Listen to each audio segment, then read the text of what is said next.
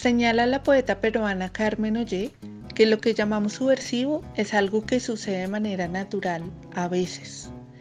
Pensando en la subversión y el escape de pesadas estabilidades en la poesía, invitamos para este tercer episodio a Julio Alcázar, Daniela Prado, F. Galindo, Stephanie Rojas, Alexandra Espinosa y Camilo Muñoz. Las voces de hoy nos invitan a habitar el corazón de las ciudades y su exilio Además de la lectura de un poema, cada poeta responde a la pregunta de por qué escribir poesía. Bienvenidas y bienvenidos a este podcast preparado especialmente para el lugar poema, un lugar para ti. Recuerda que puedes escuchar nuestros otros episodios de Postales de Poesía Colombiana en Spotify, YouTube o lugarpoema.com.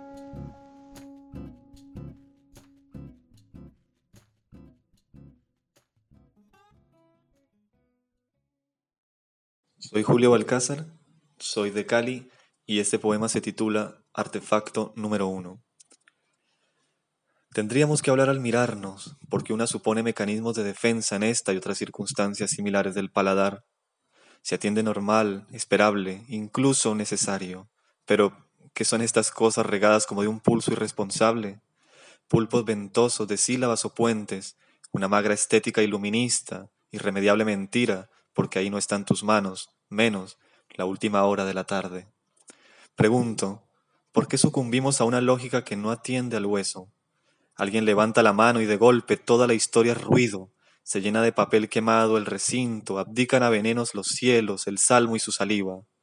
Dicho esto, una no entiende que se ha quedado sola, que la calle está vacía o es misógina, que el mar es un apretar de dientes, que el sustantivo ternura se ha equivocado en perdonarnos otro año más.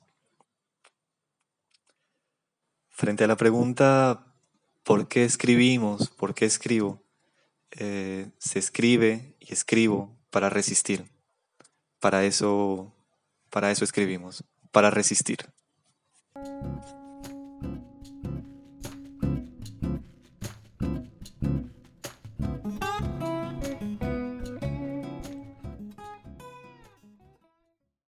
Hola, mi nombre es Daniela Prado, soy de Cali Voy a leerles un poema de mi último poemario que se llama Espacios Habitables y el poema se llama Silencio. Silencio en todas las plazas, en todas las calles, el tiempo se detiene. Llueve y se siente tan tibio como volver al útero, tan cómodo y tan suave que produce lágrimas en cámara lenta. Todas las especies llorando en todos los idiomas en todos los sonidos que aún no desciframos. ¿No es esto acaso la belleza? El llanto, cicatriz fundamental del mundo, une como el sueño. Es importante escribir poesía porque es importante mostrar el misterio oculto del mundo y de las cosas y descifrarlo y traducirlo a través de las palabras, o al menos eso pienso que es lo que tratamos de hacer las personas que escribimos poesía. Y lo hacemos como una manera también de descifrar los misterios que observamos cotidianamente.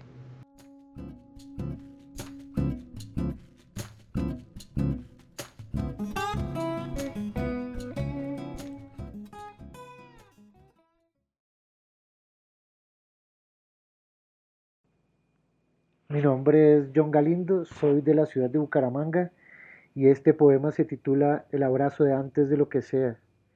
Los caminos del Señor están en Google Maps.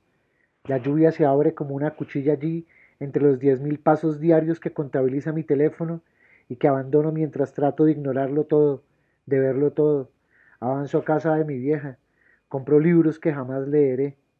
Una breve historia de la indignación, el noble arte de amargarse la vida, las obras completas de Emily Dickinson. Cada vez que visito a mi madre en busca de un abrazo, Dios extiende sus piernas peludas y estornuda sobre la mesita del centro y se apodera del control mientras me transformo en aquella mujer que devolvió la llamada después de morir, su vida solitaria a mi alrededor no como un páramo, sino como un torpe cuerpo que sueña con revolcarse sobre los barrizales, como en una danza de transformación, que se apaga cuando atravieso la sala y reclamo mi lugar en el sofá, o invoco con mi débil llanto a las palabras que insisten en bailar sobre la inteligencia y la voluntad, como un todo en perpetuo movimiento, sin variación, en un salón oscuro en donde rigen las leyes de la necesidad, en las que mi madre es un sonido y Dios un dolor en el costado, una aplicación que me vigila y sigue mis pasos como si fuera necesario. Abrazar es vaciarse, abdicar sobre los cuerpos que se cruzan como libros ordenados por olvidos. La muerte pisa sobre lo trapeado, sobre los despojos de una fiesta de millones de años en esta casa. Esa resolución explícita a huir de la alegría mientras recoges la basura y te das prisa. El agua se aprende por la sed, reprimir un bostezo, ignorar el ritmo, saber que el viaje más importante es no tener que ir a ninguna parte. Escribir para conjurar el tiempo, para conjurar la tristeza, escribir porque uno no sabe hacer nada más, escribir porque uno está incompleto, escribir porque algo hace falta, escribir porque es peor estar muerto, escribir porque en definitiva uno nunca pudo dejar de sorprenderse.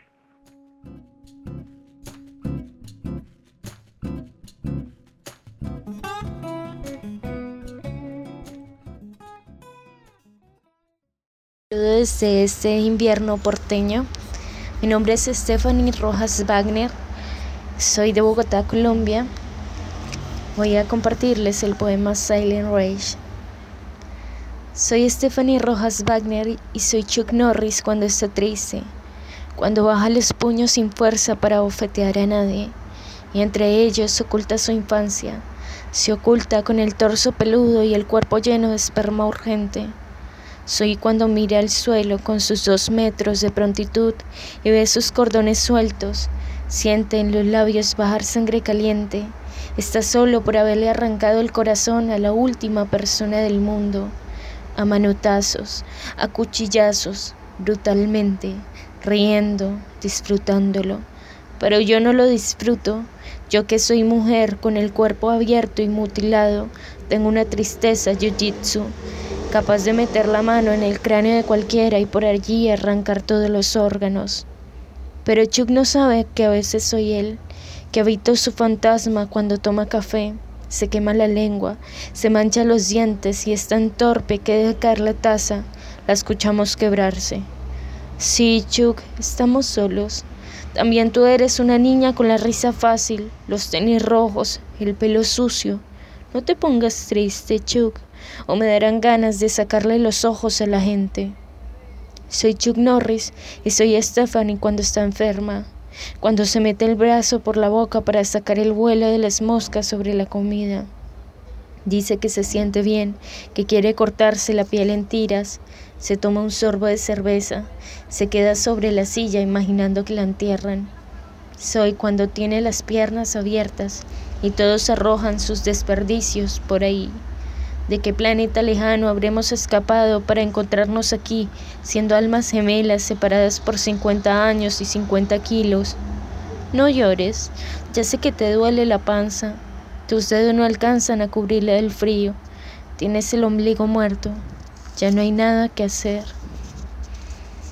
Y bueno, ¿por qué escribir?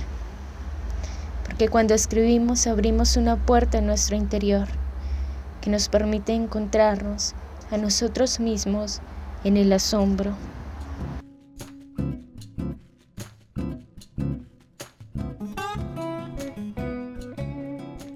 Soy Alexandra Espinosa de la ciudad de Bogotá.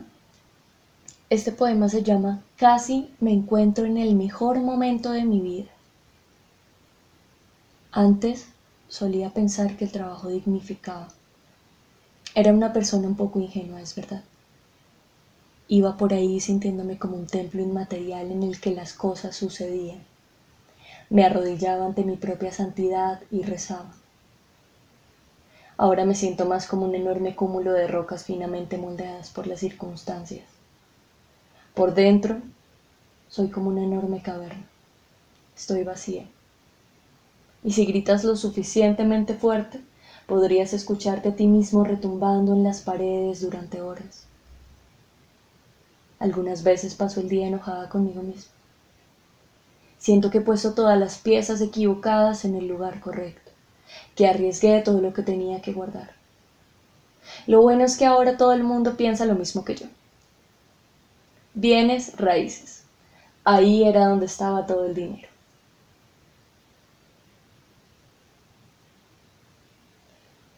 Creo que escribir es sobre todo el ejercicio también de observar, inclusive cuando hablamos de temas eh, que son enormes, de los que ya se ha hablado muchísimo antes, a veces uno simplemente tiene que ser capaz de mirar afuera para ver algo nuevo, para ver todo lo que cambia. Y yo creo que esa es una de las razones por las que se lee y se escribe, para ver lo que los otros han visto y para mostrarle que uno mismo ha sido capaz de encontrar. Creo que ese es el verdadero diálogo de la literatura.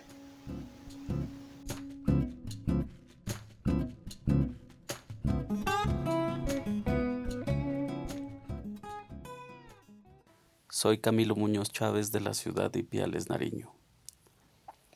Para preparar siete pechugas de pollo en yogur griego.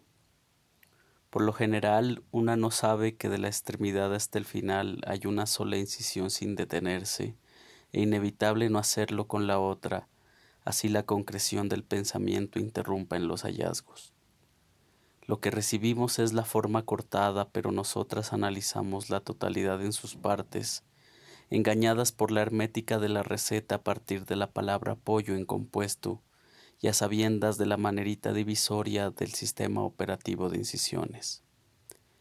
A costa de recibirlas cortadas por las máquinas del súper y en los paquetes reciclables del súper, la cabeza, las vísceras, las patas en ese orden no digerible de composición, creas enlazamientos acerca de lo necesario y lo que se utiliza, mientras limpias el mármol y limpias la tabla de cortar, sacas el cuchillo guardado en la alacena. De nada sirve poner el limpiadero un tanto húmedo debajo de la tabla, mas no ello se debe a la forma original. La tierra es más bien el decorado a razón de hacerlas, prepararlas, en esa relación de familiaridad, prestas a ser devoradas por la unidad si no resultan de rápido consumo y más frecuente. Bueno, escribir porque para fortuna nuestra ya no hay un lugar a donde ir. Y ya que así se podría escribir en esta intesperancia, escribir para dejar de hacerse un nombre y mejor ganarse una vida.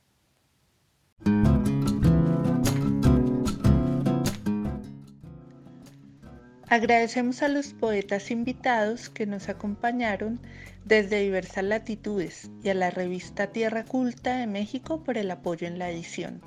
Les habla Jenny Bernal. Para cerrar, les comparto un fragmento de Animita Hippie de la poeta chilena Carmen Berenguer. Aprendí las buenas costumbres de mi pueblo el silencio como ejercicio conventual, no hablar, no decir lo que se piensa, no decir más que lo permitido por el criterio de las buenas costumbres de mi pueblo. Bajo la severa ley de las buenas costumbres de mi pueblo, escapé a la ley de la cadena del orden simbólico, de la lengua por mi extrema dilexia, y aprendí que las fugas son libres y tienen una chance, la de aprender caminando, jugando. De esas fugas aprendí de disfraces y simulacros en la fauna urbana.